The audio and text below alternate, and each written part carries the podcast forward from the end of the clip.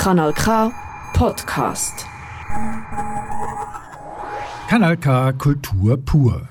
Heute liegt ein weiterer großer Schritt auf der Filmfestivaltour 2023 vor uns. Fantosch Animationsfilmfestival, Doku Filmtage Bruck sowie das Zürich Filmfestival. Das waren die drei Events im September. In der nächsten Stunde Stimmen und Stimmungen zu den Festivals Nummer 17, 18 und 19 meines Filmfestivaljahres. Am Mischpult Michael Berger mit tatkräftiger Unterstützung von Anita Huber. Das Fantosch in Baden fand dieses Jahr bereits zum 21. Male statt. Über 100 kurze Animationsfilme, zwei Dutzend lange Filme, Workshops, Ausstellungen, Präsentationen, Musik, Tanz, Kino in den heißen Quellen. Es wurde viel geboten in Baden schon fast zu viel, wenn man wirklich alles genießen wollte. Das Festivalzentrum war im Merker-Areal angesiedelt und der Kanal K Sendebus war auch für zwei Tage dort vor Ort. Die Filme wurden mehrheitlich im Trafo, im Stärk und im Orient gezeigt. Baden sechs Tage in bester Feierlaune, obwohl die Badenfahrt hat vorab doch schon etwas Festivalenergie abgesaugt. Jedenfalls war das mein Eindruck. 50 Filme mit einer Länge zwischen 2 und 20 Minuten liefen beim Fantosch alleine in Wettbewerbskategorien International und Schweiz. Die Vielfalt der Filme ist groß, von der Machart her und auch von der Idee der Stories. Es muss noch einmal betont werden, Animationsfilme sind keine Mickey Mouse, Tom und Jerry oder Pink Panther Comicstreifen, sondern künstlerisch anspruchsvolle Filme, mehrheitlich für Erwachsene. Stop-Motion mit Puppen und Knetfiguren, Klebe- und Legearbeiten, Tusch- und Ölzeichnungen und natürlich Filme, die vollständig grafisch am Computer entstanden sind. Dieses Jahr ist wieder aufgefallen, wie qualitativ gut die Schweizer Filme abgeschnitten haben. Das kann natürlich auch damit zusammenhängen, dass das Auswahlgremium für internationale Filme spezielle Vorgaben hatte also bei den internationalen Filmen, bewusst neue Formen des Erzählens und der Machart der Animationsfilme präsentiert werden sollten und gewisse Filmmachende durch ihre Präsenz in Baden unterstützt werden sollten. Das hat diese internationalen Auswahlen teilweise etwas schwer verständlich und weniger attraktiv gemacht. Aber eben die kurzen Schweizer Animationsfilme, teilweise als Abschlussarbeiten an Hochschulen entstanden, haben mir wirklich sehr gut gefallen. Insgesamt sind für mich bei den Kurzfilmen drei ganz verschieden geartete Filme herausgestochen. Zu einem Claudius Geniettas Think Something Nice. Es geht um einen Zahnarztbesuch. Der Patient soll an etwas Nettes denken, verliert sich in Gedanken auf hoher See beim wilden Kampf eines Fischers mit den Wellen und den bösen Fischen. Für mich ist der Film sehr gelungen und hat mich auch sehr mitgenommen die Geräusche des Zahnarztbohrens gemischt mit dem des Meeres. Die Schmerzen und die Angst des Patienten sind sehr realistisch und natürlich mit viel Ironie in Bildsprache übersetzt worden. Zum Nachdenken regt der mehr grafisch gestaltete Kurzfilm John J. Ui Jip aus Südkorea an. Ein gezeichnetes Haus fällt während acht Minuten langsam, aber kontinuierlich auseinander. Der Titel House of Existence das Leben und die Vergänglichkeit. Tja, auch davon habe ich mich direkt angesprochen gefühlt. Mein Lieblingsfilm im internationalen Wettbewerb war übrigens der Paddelausflug von Jeremy und Aurora. Eigentlich wollte das Paar nur Delfine beobachten, doch sie verirren sich und der Ausflug entwickelt sich zu einer handfesten und durchaus blutigen Ehekrise auf offenem Meer. Wunderbar makaber, trieft von Levi Stobs aus Belgien. Die Animationskurzfilme werden außerhalb des Fantosch wohl leider nur sehr selten gezeigt. Die Best of Fantosch Tour ist im Herbst mit sechs mittellangen Filmen in der Schweiz in den Kinos unterwegs. Für die Termine einfach mal auf der Fantosch Webseite schauen. Dann sind einige in Baden gezeigte Filme bereits auf YouTube zu finden und ein heißer Tipp ist die Mediathek des Fernsehsenders Arte – unter Kurzfilm ist dort übrigens auch House of Existence zu sehen, leider in einer etwas dürftigen Auflösung. Kanal K Kultur pur. Christian Gasser ist bekannt als Radiomoderator, Buch- und Hörspielautor und als Dozent an der Hochschule Luzern Studienrichtung Animation.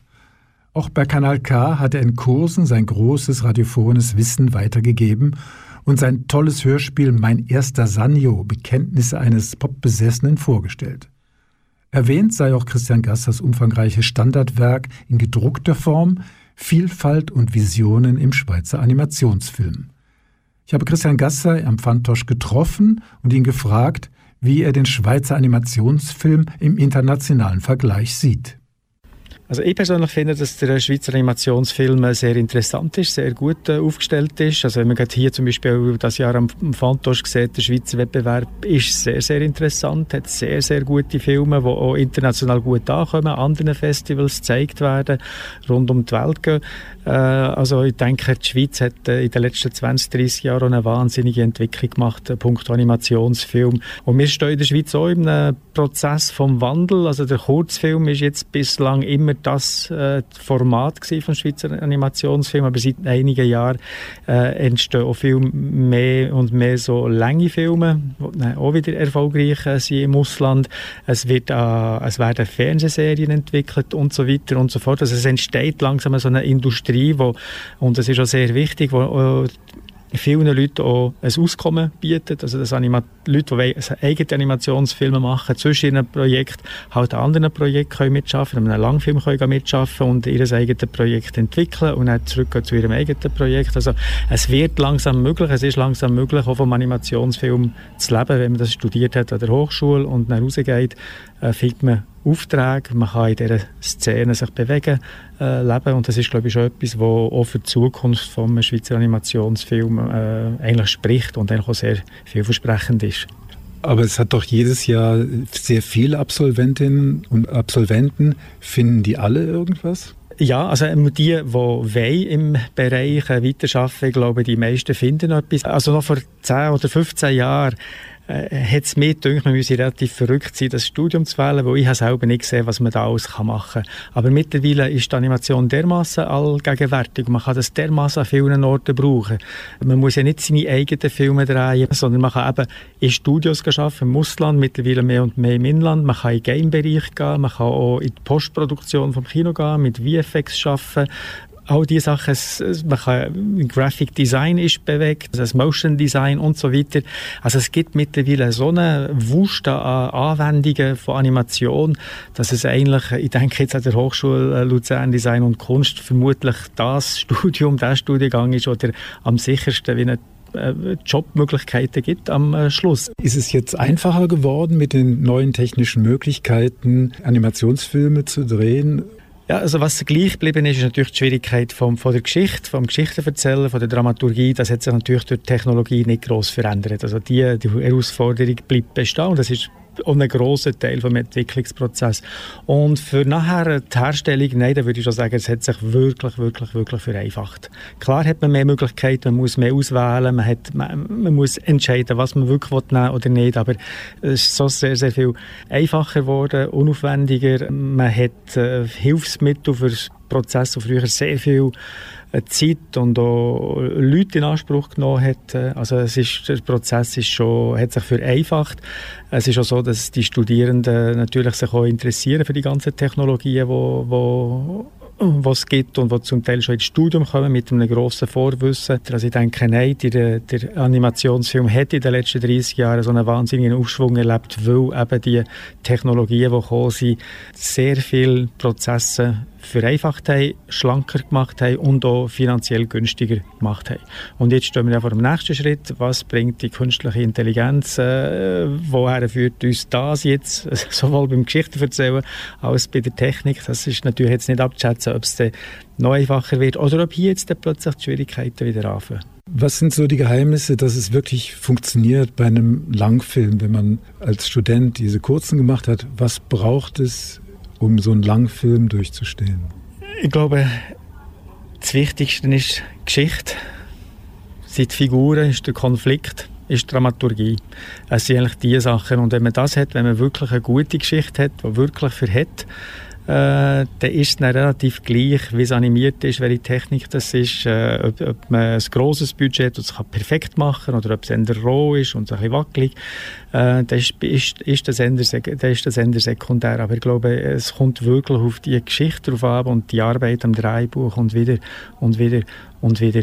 Was das Problem ist beim Animationsfilm, was ich auch immer wieder sehe oder vermuten oder hören von Leuten, ist natürlich, dass sie auch oft äh, halt internationale Co-Produktionen und natürlich kommt dann jeder Co-Produzent aus den verschiedenen Ländern auch mitreden und hat auch gewissen Einfluss auf das Drehbuch und dann äh, es, äh, so beobachte ich das einfach sehr viele Leute, die da, mit, wo, wo da mitreden, wo man wie als Autor wie hier ein bisschen muss nachgeben, dort muss nachgeben und das ist, das ist eine relativ schwierige Situation, höre bei dir. Also das, äh, das so die Verwirklichung von einer, von einer Autorenvision, dass, dass, äh, dass das schwierig ist, einfach durch die durch die Abhängigkeit von so, so vielen Partnern, die natürlich bis zu einem gewissen Punkt, je nachdem, wie viel Geld sie reinstecken, noch so ein Mitspracherecht äh, haben.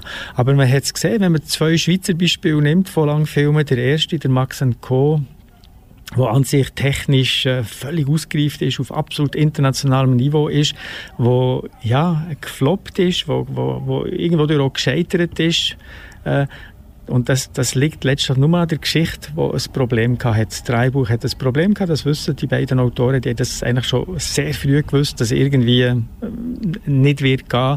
Und das ist genau das passiert, dass plötzlich das Publikum haben sie nicht gefunden. Und ein paar Jahre später der Claude Bahas mit dem äh, Ma vie de Courgette, mein Leben als Zucchini, das ist dafür eine Geschichte gewesen, die hat funktioniert von A bis Z, Charaktere, die glaubwürdig waren. Äh, der Film hat äh, sehr viel weniger gekostet als Max Co., aber ist ein Riesenerfolg geworden, vor allem in Frankreich. Wir sind in einem Land, das sehr anspruchsvoll ist, was Animationsfilme angeht. Also ich denke, äh, am Schluss hängt, steht und fällt alles äh, ja, mit der Geschichte, aber das ist ja im Realfilm nicht anders. Man muss die 70, 80, 90 Minuten können die Leute fesseln und das ist, äh, das ist natürlich eine grosse Herausforderung. Christian Gasser, Dozent an der Hochschule Luzern. Wir haben es gerade gehört, Langfilme halten leider nicht immer wirklich 90 oder 120 Minuten durch. Aber seien wir froh, dass beim Fantosch nicht unbedingt die bewährten Kinder- und Jugendfilme aus den Disney-Studios gelaufen sind, sondern durchaus sehenswerte sonstige Langfilme. Meine drei Highlights bei den Langfilmen waren Nitz Island, Black is Belzer und Mad God. Nitz Island habe ich bereits beim Dokumentarfilmfestival in Nyon gesehen. Drei französische Filmemacher klinken sich tausend Stunden lang in ein weltweit bekanntes Survival-Computerspiel ein und interviewen dort als ihre Filmemacher-Avatare die dort tätigen Akteure. Es treiben sich ganz normale Leute rum, die ihre Fantasien ausleben wollen und aus ihrem realen Alltag ausbrechen. Sie feiern Sexorgien, haben Spaß an Kannibalismus, ballern schwer bewaffnet in der Weltgeschichte rum oder erkunden nur die Weiten des Computerspiels. Und dann ist da noch ein verklemmter Pfarrer aus dem mittleren Westen der USA, der seinen Minderwertigkeitskomplex in der virtuellen Welt versucht zu überwinden. Für alle, die sich für neue Formen des Dokumentarfilms interessieren, sei Nitz Island wärmstens empfohlen. In Baden lief dieses Jahr bereits der zweite Teil von Black is Belzer.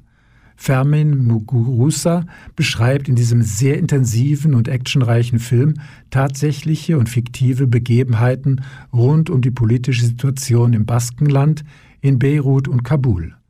Die kubanische Fotografin Ein Hoa hat Wurzeln im Baskenland und ist auf der Spur eines Drogenrings. Im Animationsfilm reist sie von Land zu Land. Die Handlung ist zwar spannend, aber doch etwas verwirrend, speziell wenn man sich nicht so gut mit der politischen Situation in dem jeweiligen Land auskennt. Doch mich hat Black is Belzer angeregt, mich unter anderem mehr mit der aktuellen Situation und der Geschichte des Baskenlandes auseinanderzusetzen. Besonders aufgefallen ist mir als Langfilm Mad God von Phil Tippett. Tippett war für viele visuelle Effekte bei Filmen wie Jurassic Park, Star Wars, Robocop und Starship Trooper verantwortlich und hat zwei Oscars dafür erhalten. Am Stop-Motion-Film Mad God hat er sage und schreibe 30 Jahre lang gebastelt und schlussendlich ist der Film nur nach langem Drängen von einigen alten Freunden und mit tatkräftiger Hilfe von Volontären fertiggestellt worden. Die Geschichte ist nicht leicht zu erklären, Totale Düsternis in einer Art Unterwelt, ganz ohne Dialoge. Eine Person wird in die Unterwelt an einem Seil runtergelassen. Alleine diese Szene dauert gefühlt 30 Minuten. Er soll wohl einen Anschlag auf den Führer der Unterwelt ausführen, aber das misslingt, denn dies haben schon einige vor ihm ausprobiert. 83 Minuten schreckliche Bilder, Monster, Körperausscheidungen, Mord, Qualen. Es ist kaum auszuhalten und doch schrecklich schön. Eine Art Schöpfungsgeschichte, bei dem der liebe Gott wohl etwas mad ist. Wenn ihr die Möglichkeit habt, diesen Film irgendwo zu sehen, unbedingt einen Versuch starten. Ich werde mir dieses Epos übrigens nächste Woche noch einmal zu Gemüte führen.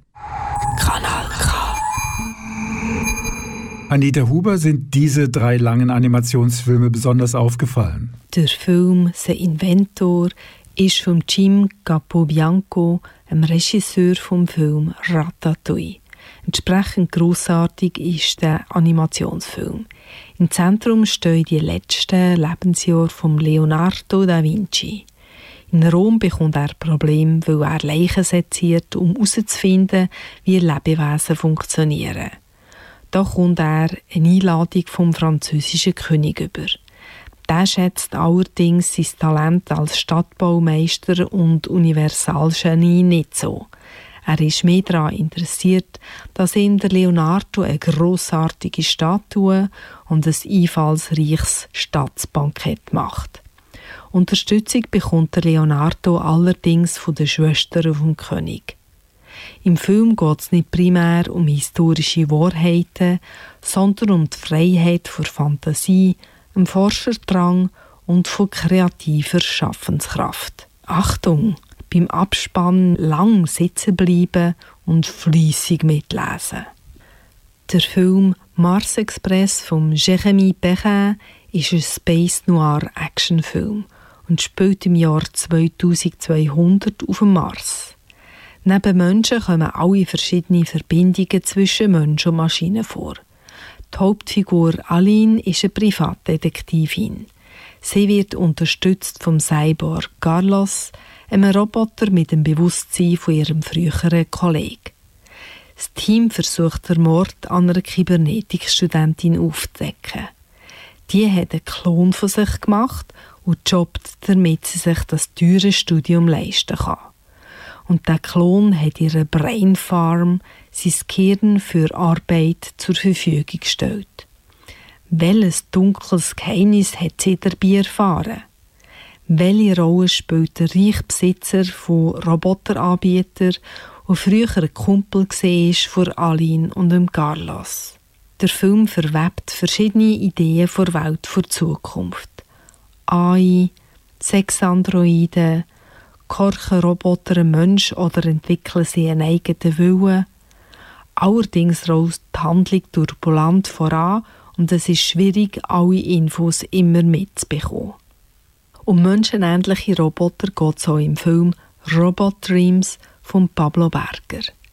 Seltsamerweise spielt der Film in den 1980er Jahren und die Hauptfigur ist ein Hund. Denn in dieser Version von New York leben nur Tiere, die sich benehmen wie Menschen in dieser Großstadt. Die Hauptfigur ist einsam und tut sich darum einen Roboter bestellen. Zusammen verbringen sie eine glückliche Freizeit und sie gehen auch an den Strand. Dort erstarrt der Roboter allerdings, weil er keine Energie mehr hat. Weil der Strand nach der Sommersaison geschlossen wird, kann der Hund seinen Roboter nicht bergen. Der träumt immer wieder, wie er gerettet wird und zu seinem Hund zurückkommt. Beide müssen warten, bis es wieder Frühling ist. Eine charmante Beziehungsgeschichte mit Musik und Gegenständen, aus den 80er Jahren.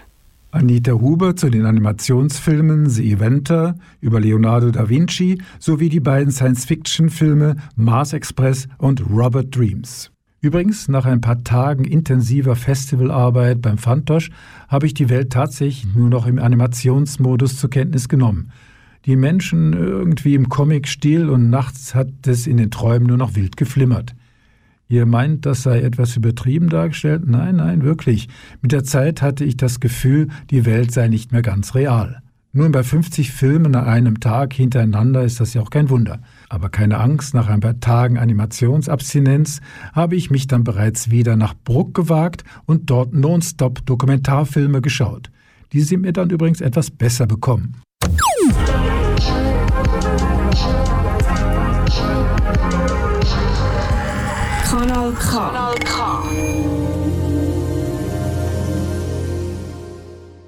Mitte September fanden in Bruck zum zweiten Mal die Dokumentarfilmtage statt. Vor zwei Jahren war es nur ein Versuch, um herauszufinden, wie die Deutschschweiz auf ein reines Dokumentarfilmfestival reagiert und nun der zweite Streich.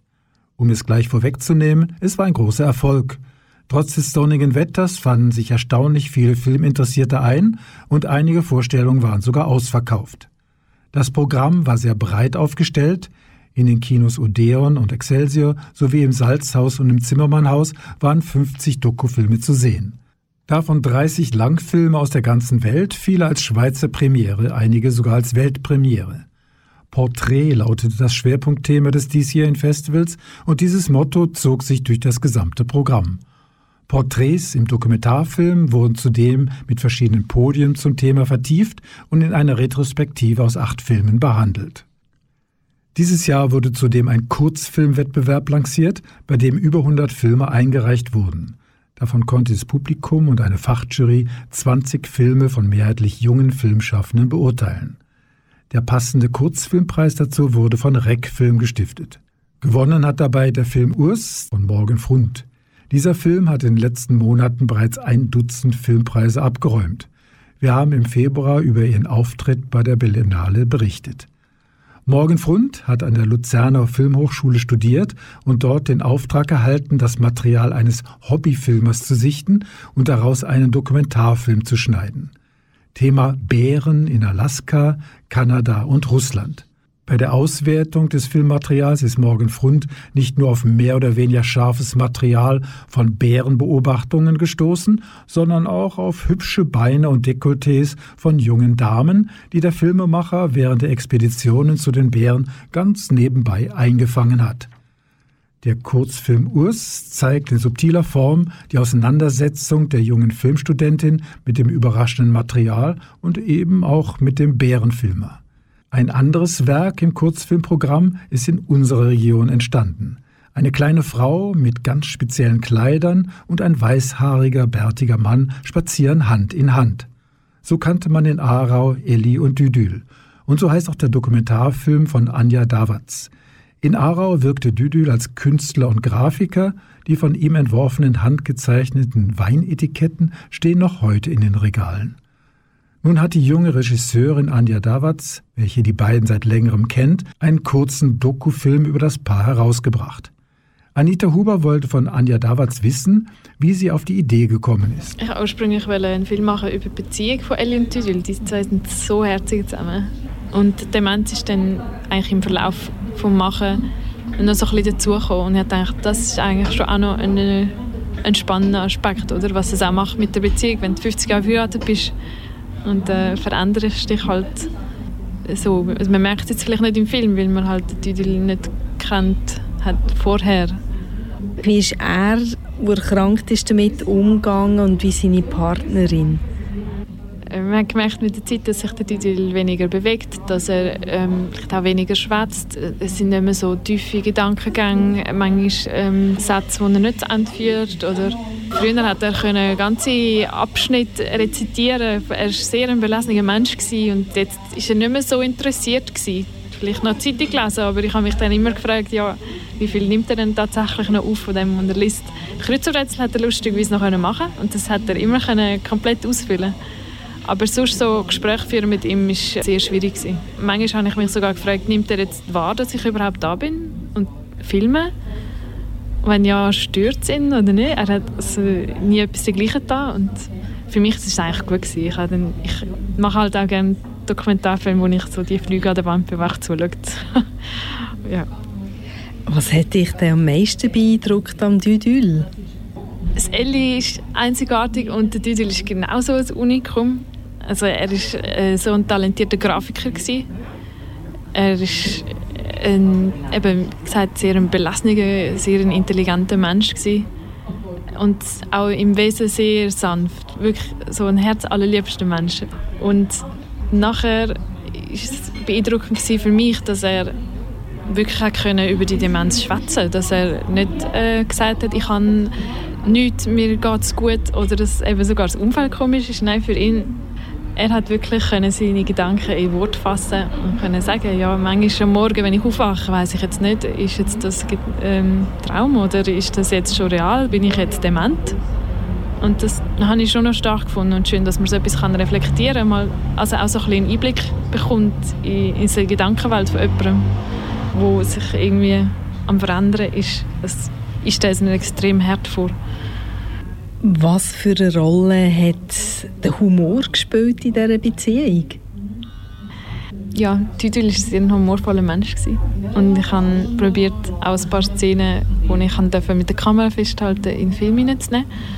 Und es war mir auch immer wichtig, dass der Film positiv ist und dass, er, dass es nicht ein schwerer Demenzfilm wird, sondern zeigen, das ist einfach so eine schöne Beziehung zwischen diesen zwei. Die haben sich gefunden, wo sie jung sind und sich begleitet bis am Schluss.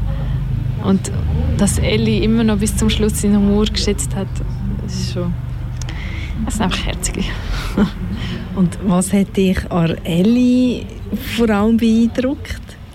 Sie hat es nicht einfach gehabt. Ich habe dann schlussendlich im Film noch reingenommen, dass sie halt auch keine Ausbildung machen durfte, weil sie in der Fabrik hat müssen arbeiten Und sie wäre so eine gute Modedesignerin geworden, da bin ich mir sicher sie ist dem nie nachgegangen, sondern sie ist trotzdem ein positiver Mensch gewesen und ist jetzt immer noch so fröhlich und nett, nett halt für sich und zeigt ihre Kreationen bei ihren Freundinnen oder mir.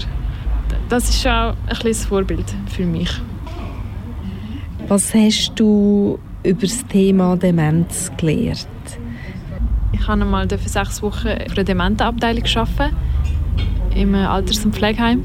Und ich habe dort schon so ein bisschen gesehen, Demenz hat so viele unterschiedliche Formen. Und jede Person ist individuell. Die eine hat mich jeden Tag neu kennengelernt und andere, die vielleicht hässlich geworden sind oder wo plötzlich ganz andere Wesenszüge haben, die plötzlich ganz lieb sind, wo mir das Pflegepersonal gesagt hat, ja, bei dir war die sehr streng. und beim Düdel war es wieder anders. Aber ich habe seine, seine stille Art sehr geschätzt, ja, so hat, hat sich einfach mein Bild ein bisschen erweitert von der Demenz, würde ich sagen. Gesehen, wie es auch kann sein Und klar, Ellie, ihrem Umgang mit dem Düdül, das es war immer herzlich. Gewesen. Die zwei haben, sie nie gesehen streiten.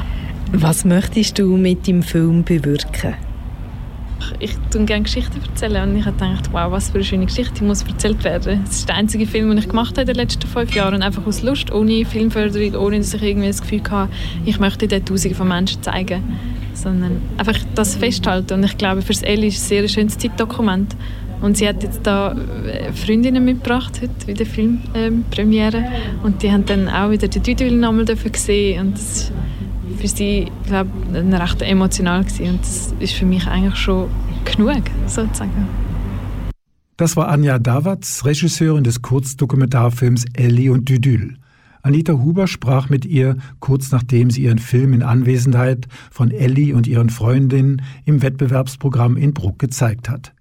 Düdül, der eigentlich Eduard Steiner hieß, starb übrigens 2020 im Alter von 88 Jahren. Der erfolgreichste Film des Festivals war sicher Ihr könnt jetzt gehen von Hans-Peter Bähni. Der Schweizer Filmemacher, bekannt von seinen Reportagen und Dokumentationen beim Schweizer Fernsehen, wird pensioniert und will seinen Übergang ins Privatleben mit einer Wanderung von Habsburg im Aargau bis nach Sylt, dem nördlichsten Punkt Deutschlands, begehen. Hans-Peter Bähni hat diese Reise mit einem Kollegen unternommen und diesen Ablösungsprozess auf der Wanderung mit vielen Diskussionen, Höhen und Tiefen mehrheitlich selbst gedreht. Matthias Moser hat ihm beim Schnitt und bei der Fertigstellung des Films geholfen. Ein bewegendes und auch witziges Zeitdokument, nicht nur für angehende Rentner. Ich habe Hans-Peter Bähni gefragt, ob das nun wirklich sein letzter Film war. Ich habe weder das Mikrofon noch die Kamera aus der Hand gegeben. Es war einfach eine Leidenschaft, es ist ein Privileg, im Leben etwas zu machen, was einem Spass macht. Und mit der Pensionierung ist es eigentlich offiziell weggebrochen, aber ich kann es eben auch nicht weggeben und mache irgendwie weiter. Wie ist es mit den Leuten, die eben ihre Schaufel oder ihren Computer weggeben, aber doch nicht so passioniert sind, bei der Pensionierung das zu machen? Was sollen die machen? Gibt es irgendwelche Tipps? Ich maße mir nicht an Tipps geben. Ich glaube, entscheidend ist, dass der Mensch irgendwie sich eine Aufgabe äh, gibt oder finden tut, die ihn kann erfüllen kann. Das kann karitativ sein, das kann sein, dass man im Garten arbeiten tut, das kann sein, dass man fischen geht, malen tut oder irgendwie äh, geht, go, go der Weihnachten Taxi fahren und äh, Menschen, die zu viel getrunken haben, heimfahren. Einfach etwas machen, was einem Spass macht und was einem Inhalt gibt. Dann ist doch das gut. Was kannst du empfehlen, dieser Übergang, dass man Rentner, Rentnerin ist oder Pensionist, wie kann man den irgendwie organisieren, dass es einfacher geht, wandern? Eben, das gibt ganz viele verschiedene Möglichkeiten. Äh, wichtig ist, dass man ehrlich ist zu sich selber. Behaupte jetzt, dass Männer grundsätzlich mehr Mühe haben mit der Pensionierung als Frauen. Es gibt keine Studie dafür, aber ich behaupte das einmal. Und Männer haben vielleicht auch eher Mühe, das offen zu sagen. Das mag mit unserer Erziehung zusammenhängen, dass wir einfach weniger gelernt haben, uns gefühlmäßig auszudrücken. Und dass man sich das eingesteht, ehrlich eingesteht und dann auch versucht, äh, mit dem Eingeständnis eine Lösung zu finden. Der Film Ihr könnt jetzt gehen ist gerade in den Deutschschweizer Kinos angelaufen. Mehr Informationen dazu unter ihrkönntjetztgehen.ch. Ich habe es vorhin bereits erwähnt, das Schwerpunktthema der diesjährigen Brucker Dokumentarfilmtage war das Filmporträt. Unter den porträtierten Personen hat es auch Filme über zwei Fotografen und eine Fotografin. Anita Huber über den Film Feindin Vivian Meyer. Eine ganz schräge Geschichte ist der Film über Vivian Meyer. Bei einer Auktion hat der John Malouf eine Kiste mit Fotos ersteigert. Er war überwältigt von der Qualität der Fotos und Szenen aus dem Strassenleben gezeigt haben. Da hat er mehr wissen über Fotografin. Er hat alle weitere Kisten gekauft und dort nicht nur Fotos, sondern auch Rechnungen und Briefe gefunden. Damit hat er das Leben der Fotografin Vivian Meyer erforscht. Sie hat als Kindermädchen in verschiedenen Städten in USA gearbeitet. Dabei hat sie mit den Kindern Ausflüge in ärmere Stadtteile unternommen und fotografiert, was speziell war. In seinem Film Finding Vivian Mayer von 2011 versuchte John Malouf, mehr über die spezielle Frau zu erfahren, wo ihre Fotos fast niemandem gezeigt hat. Für den Film hat er mit ehemaligen Auftraggebern und betreuten Kindern geredet. Und zu sehen gibt es natürlich auch ganz viele tolle Fotos. Fotos der geheimnisvollen Vivian Meyer sind in Olten im Haus der Fotografie zu sehen, und zwar im nächsten Frühjahr vom 25. Februar bis 19. Mai. Bei den Burger Dokumentarfilmtagen waren einige Filme zu sehen, die jetzt gerade in die Kinos kommen. Big Little Woman, E. Giacometti, Beyond Tradition und Polly Sprayer. Alles Filme, die durchaus empfehlenswert sind. Mein heißer Tipp ist ein Dokufilm, der für das Fernsehen gedreht wurde. Ein Porträt über den deutschen Filmemacher Werner Herzog. Radical Dreamer. In unseren Breiten ist Herzog vor allem bekannt von seiner Zusammenarbeit mit dem egozentrischen Schauspieler Klaus Kinski in Filmen wie Agier der Zorn Gottes, Cobra Verde und Fitzgeraldo. In seiner Heimat Deutschland hat es Werner Herzog schon immer schwer. In den USA genießt er dagegen Kultstatus und hat nicht nur über 70 Filme gedreht, sondern spielt auch regelmäßig irgendwelche bösen weißen Männer in Krimis und Actionfilmen. Zudem hat er seine Stimme bereits in Simpsons geliehen. Der Dokufilm Radical Dreamer gibt einen guten Überblick über Herzogs Lebenswerk und lässt auch den Filmemacher selbst zu Wort kommen. Und das übrigens in seinem unnachahmlichen German English. Dieser Dokufilm ist für alle Filmfreunde ein Muss. Kanal K. Das muss so. Die Brucker Dokumentarfilmtage waren ein großer Erfolg. Mit viel Enthusiasmus und Liebe zum Detail hat das Team mit den Co-Leitern Stefan Filati und Olivia Grönke das diesjährige Festival durchgeführt. Das muss man sich erst mal trauen. Von 0 auf 100 das einzige Deutsch-Schweizer Festival nur für Dokumentarfilme aus dem Boden zu stampfen. Wir haben vier sehr intensive Festivaltage hinter uns. Wir haben 50 Filme insgesamt gezeigt, haben sehr viele sehr tolle Filmgespräche gehabt, spannende Podien und spannende Begegnungen mit Gästen, Besucherinnen, Filmemacherinnen, Filmemacher und es haben insgesamt haben rund 1800 Besucherinnen und Besucher haben das Festival besucht. Das ist äh, nahezu eine Verdopplung zu der letzten Ausgabe. Das ist äh, natürlich sehr toll, sehr schön und richtig lässig gewesen, dass wir ein paar äh, ausverkaufte Vorstellungen hatten das Mal und sehr viele schöne Premieren und unter anderem auch eine Weltpremiere. Eigentlich sollte das Dokumentarfilmfestival nur alle zwei Jahre im Wechsel mit den Literaturtagen Bruck stattfinden. Doch die Co-Leiterin Olivia Grönke hat gute Nachrichten. Das Interesse ist sehr groß, dass nächstes Jahr auch etwas passiert. Wir haben zwischen 2021 und jetzt im 2023 haben wir eine lange Pause gemacht. Zwei Jahre lang haben wir eigentlich nichts von den Dokumentarfilmtagen in Bruck gehört. Und das wollen wir jetzt unbedingt ändern und nächstes Jahr in einem Format, wo wir noch nicht genau wissen, wie das wird aussehen, wenn wir den Dokumentartag nochmal auf Bruck bringen. Ob das an einem Tag ist oder vereinzelte Vorstellungen, das steht noch in den Sternen, aber das Ziel ist schon, dass das irgendwann auch mal jedes Jahr kann stattfinden Wir haben vor, das Festival in Oktober oder Anfang November zu verschieben. Also ist mal so angedacht, dass es nicht mehr Ende Sommer stattfindet, auch so näher auf andere Festivals in der Schweiz oder in der Region. Und das würde doch für den Tag auch sehr gut tun, so ein mehr in Herbst rein die Vorstellungen können machen die Besucherzahlen für die Brucker Dokumentarfilmtage waren recht gut, aber vielleicht kann man mit einer Verlegung in den Spätherbst noch mehr Interessierte aus der Sonne in die Kinos locken.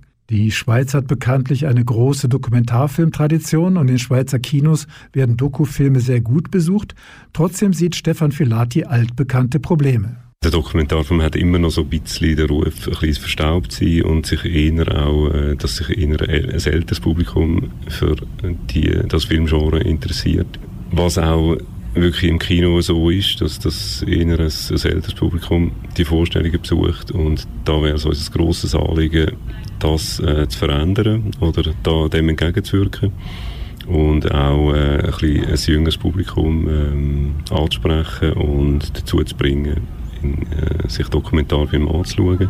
Und um das zu erreichen, gehen wir die Werbung ein bisschen anders an oder versuchen wir die Werbung ein bisschen anders anzugehen, dass wir auch wirklich das junge Publikum können erreichen Und andererseits haben wir mit der Lancierung von dem Kurzfilmwettbewerb haben wir eine Plattform geschaffen für äh, Nachwuchs Dokumentarfilmerinnen und Dokumentarfilmer. Freuen wir uns also auf ein weiteres tolles Dokumentarfilmfestival bereits im Herbst 2024. Mehr Junge in die Kinos zu locken, das wollen alle Filmfestivals, speziell das ZFF in Zürich.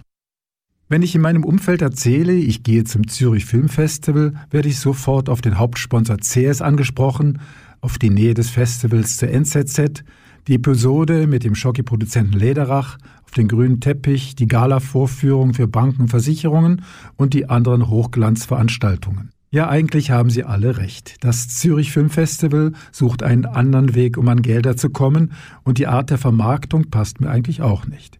Aber verdammt, das Filmprogramm ist einfach toll. Von den 33 Filmen, die ich mir die letzten Tage reingezogen habe, waren in meinen Augen 30 gut oder sogar sehr gut.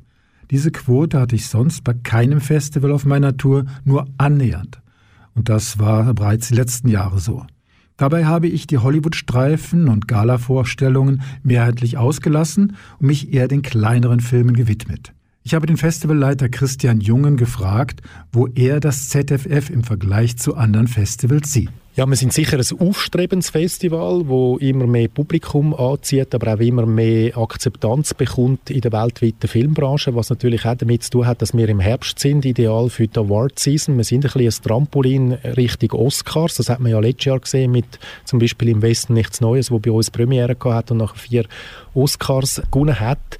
Tatsächlich positionieren wir uns, wenn ich jetzt in Hollywood bin, eher als Festival im deutschsprachigen Raum, weil das ist ein 100 Millionen Markt und das leuchtet einem Amerikaner eher ein, dort geht Premiere machen, weder wenn man sagt, man ist aus der Schweiz, wo jetzt gar nicht richtig sicher ist, Sweden, Switzerland, was ist das genau?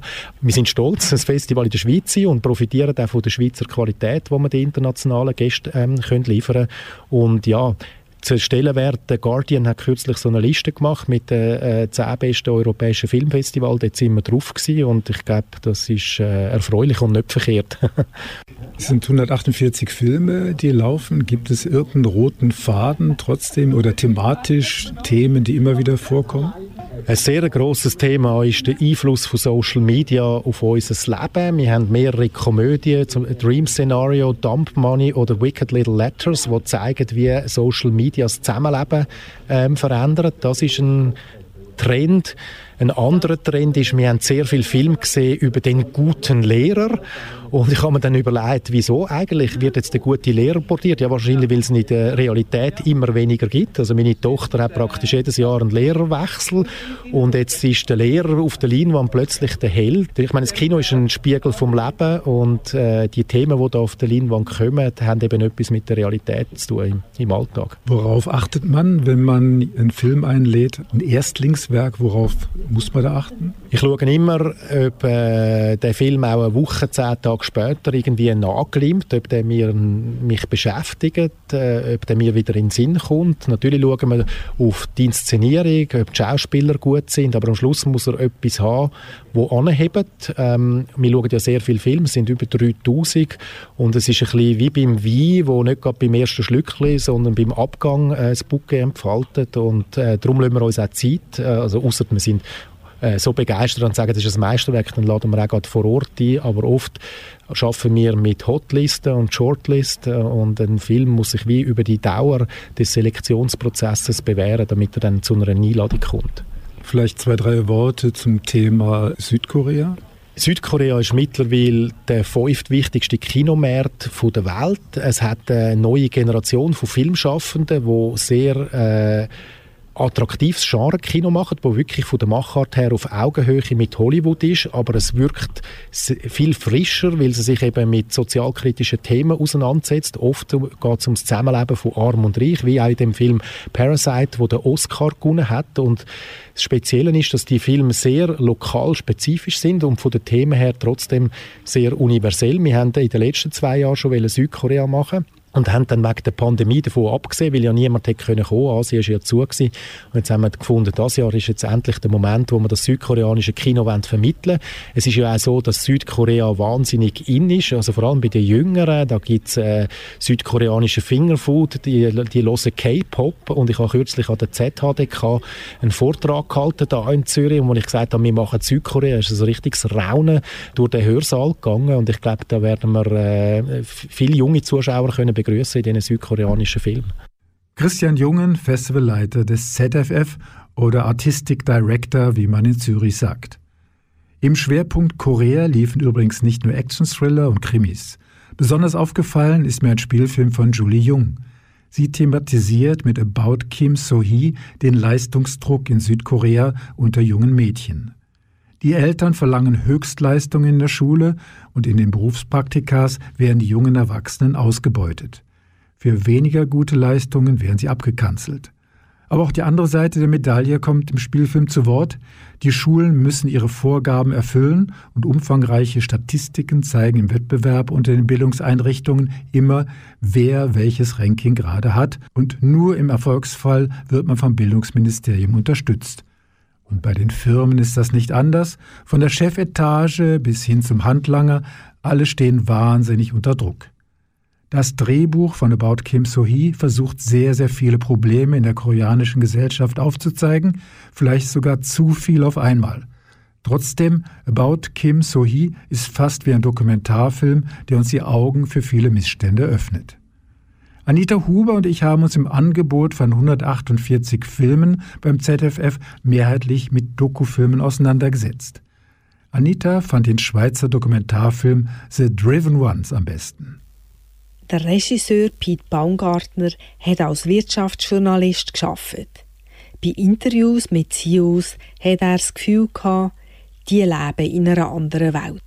Obwohl ihre Entscheidungen über unseren Konsum, aber auch über Wohlstand oder Jobverlust von vielen Leuten bei uns, aber auch in anderen Weltregionen bestimmen. Darum hat der Regisseur Pete Baumgartner wissen, wo das herkommt und ist in die Höhle vom Leu gestiegen.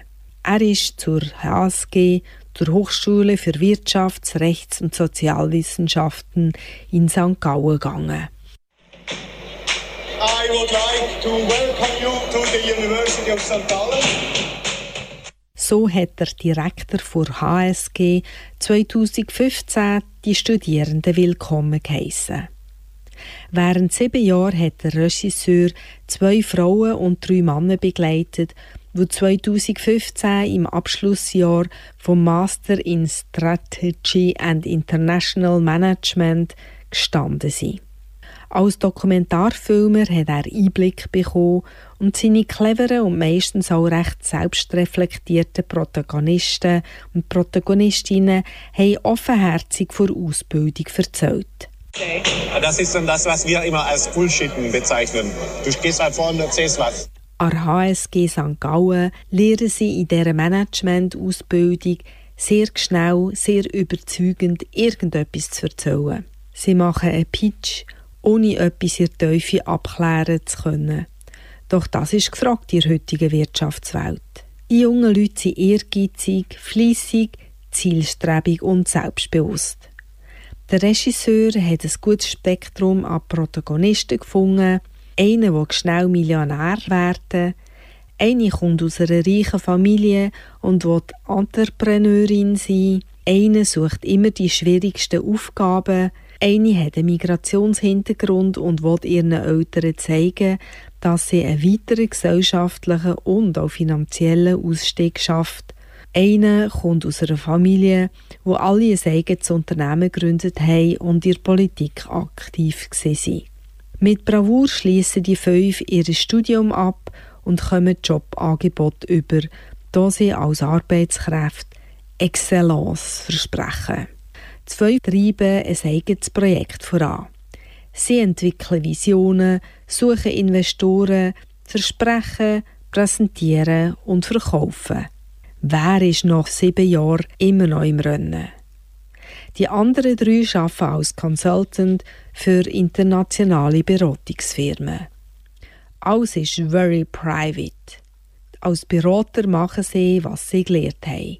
Rasch analysieren, Vorschläge machen und zum nächsten Projekt weiterspringen. Sie sind sich ihrer Verantwortung bewusst. Wart ihr denn schon mal dafür verantwortlich, dass Leute entlassen wurden? Nee, du bist nie verantwortlich dafür, wenn Leute entlassen werden. Ich bin auch nicht verantwortlich gewesen. Als Berater kannst du ja keine Leute entlassen. Aber du kannst den Vorschlag machen. Als Berater bekommen sie einen guten Lohn. Sie fliegen Business Class, tun sie aber auch die Nacht noch am Computer arbeiten. Sie logieren in den besten Hotels, dort sind sie aber nur zum Schlafen, weil sie am Morgen früh schon wieder jemand anders herreisen. Arbeitswochen von 70 Stunden sind normal. Der Vater von Rente meint dazu, als Vater sage ich mir nur, wenn sie das so weitermacht, 20 Jahre, das wird ein hartes Leben. Das ist vielleicht zu hart. This is the Shark Tank. Die jungen Frauen haben keine Zeit für Kinder. Manchmal bricht auch eine Partnerschaft auseinander, weil der eine dort arbeitet und der andere ganz weit weg. Oder weil die Partnerin mehr gemeinsame Zeit erwartet. Nach sieben Jahren hat der Regisseur die fünf Leute nochmal zum Essen eingeladen. Sie haben Bilanz gezogen und haben auch über Sinn und Unsinn von ihrer Tätigkeit geredet. Dabei sind sie sehr reflektiert und offen gewesen. Was bei diesem Abschlussgespräch nach sieben Jahren im Top-Business herauskam, erfahrt ihr, wenn ihr den Dokumentarfilm The Driven Ones selbst schaut. Ab dem 2. November läuft er im Kino. Im Filmtalk verriet der Regisseur noch ein pikantes Detail. Die aktuelle HSG-Leitung hat keine große Freude am schonungslos offenen Film und hat dem Regisseur offenbar schon einige schlaflose Nächte bereitet. Kanal K. Der chilenische Politjournalist Augusto Gongora hat während seiner ganzen Karriere gegen das Vergessen gekämpft. gegen das Vergessen der Gräueltaten während der Pinochet-Diktatur, aber auch gegen das Vergessen der Sorgen der armen Leute in Chile. Da wurde bei ihm eine Demenzerkrankung diagnostiziert. Freizügig hat er und seine Frau eine Regisseurin Einblick in den Alltag mit dieser zunehmend schlimmeren Erkrankung gegeben. Anita Huber war vom preisgekrönten Dokumentarfilm The Internal Memory oder auf Deutsch Die unendliche Erinnerung tief beeindruckt. Yo soy Augusto. ¿Y tú qué eres? Yo soy la Pauli. Nos conocemos hace más de 20 años. Ich bin der Augusto und wer bist du? Ich bin Pauli. Wir kennen uns mehr als 20 Jahre. Das sagt Paulina Urrutia. Sie ist die ehemalige Kulturministerin von Chile.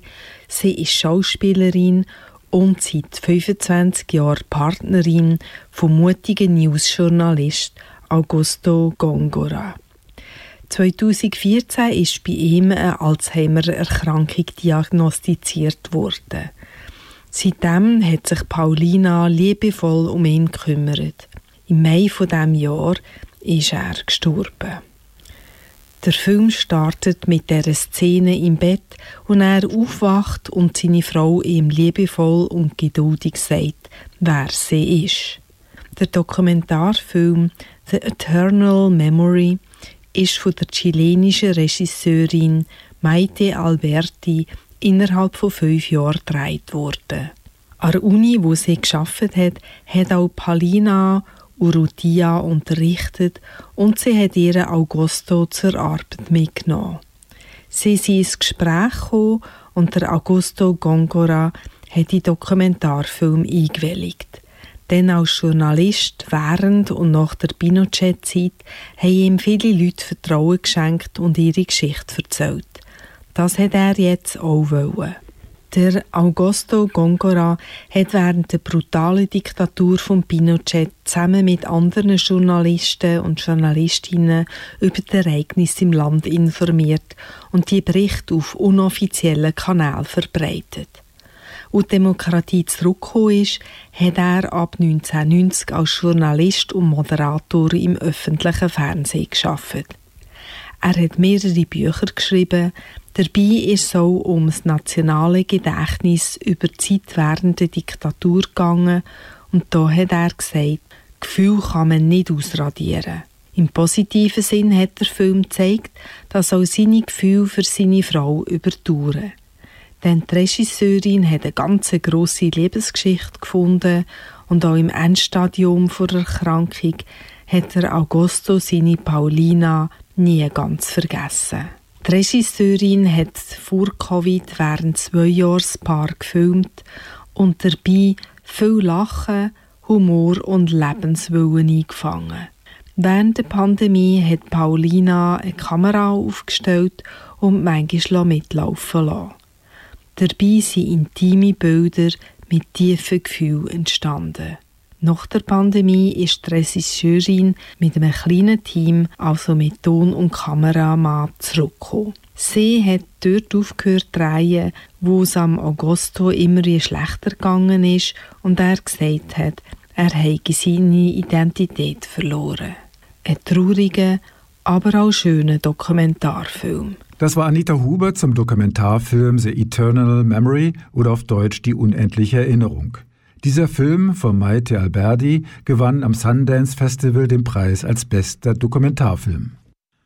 Meine Highlights beim ZFF sind allesamt Dokumentarfilme. Das wäre zunächst eine Dokumentation zu Anita Pallenberg. Wer ist Anita Pallenberg? Sie war in den 60er und 70er Jahren eine bekannte deutsche Schauspielerin und hat unter anderem mit Volker Schlöndorff gedreht. Und dann war sie noch ein Groupie der Rolling Stones hat gemeinsam mit Keith Richard drei Kinder und war auch mit Ryan Jones und Mick Jagger sehr, sehr eng befreundet. Im Film wird behandelt, dass sie nicht nur selbst eine erfolgreiche Künstlerin war, sondern den Stones auch ab und zu Dampf unter den Hintern machte, wenn sie zu schlaff waren, selber Entscheidungen zu treffen. Also eine starke Persönlichkeit, die aber als Anhängsel der Stones abgestempelt wurde und daran zerbrach.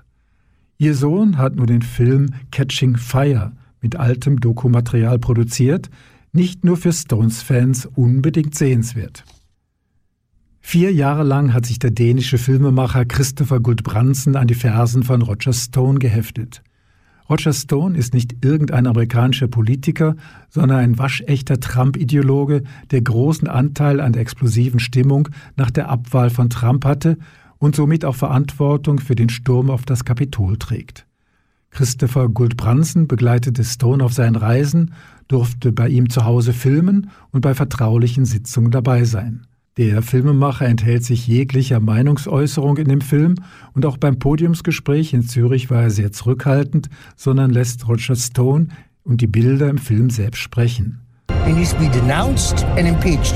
The greatest single mistake in American history. Greatest single mistake. He's surrounded by morons and he surrounded himself by morons. And a good long sentence in prison, he'll give him a chance to think about it. Because the Southern District's coming for him and he did nothing.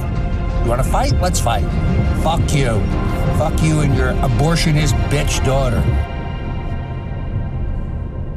You, obviously, if you use any of that, I'll murder you. There's no easy way to summarize my relationship with Stone, other than to say it's complicated.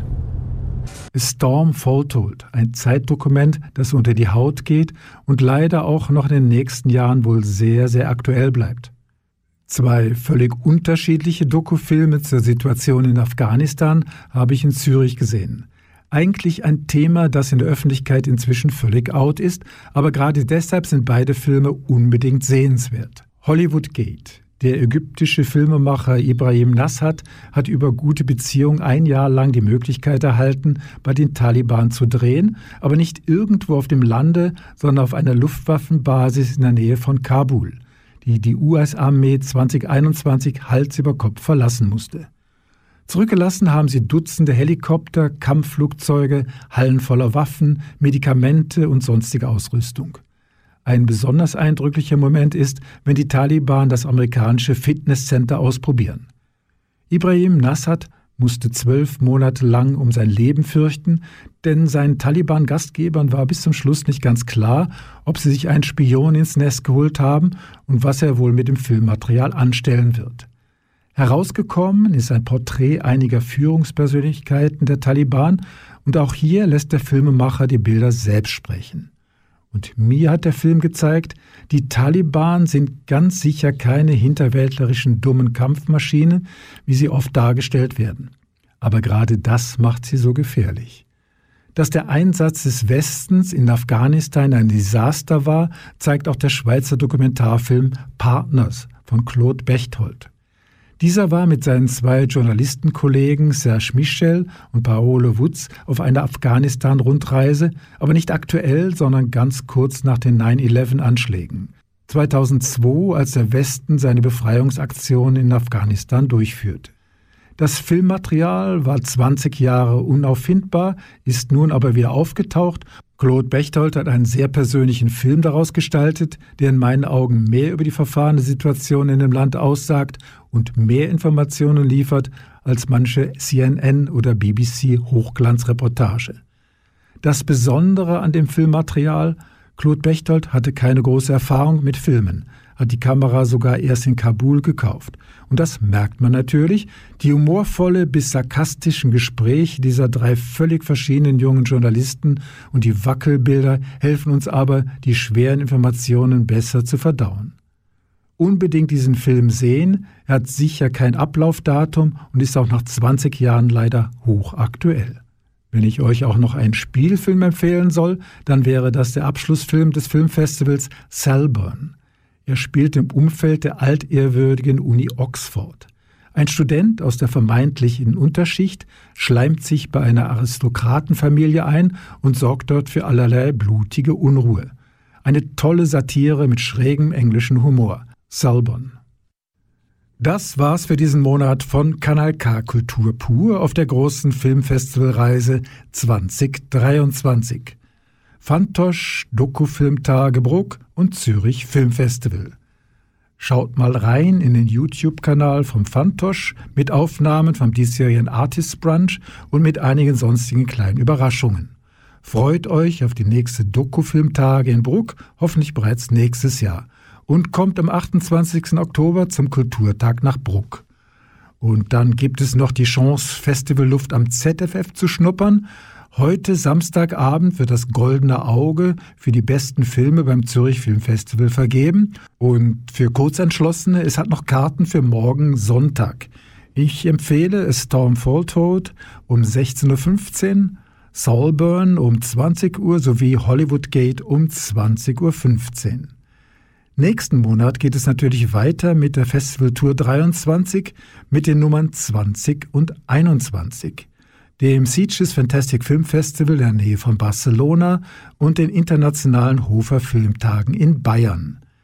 Herzlichen Dank an Anita Huber für die großartige Unterstützung bei dieser Sendung. Kultur pur kann man auch übrigens als Podcast hören, unter anderem bei unseren Freunden auf Spotify. Vom Mischpult verabschiedet sich für heute Michael Berger. Das ist ein Kanal K Podcast Jederzeit zum Nachhören auf kanalk.ch oder auf deinem Podcast-App.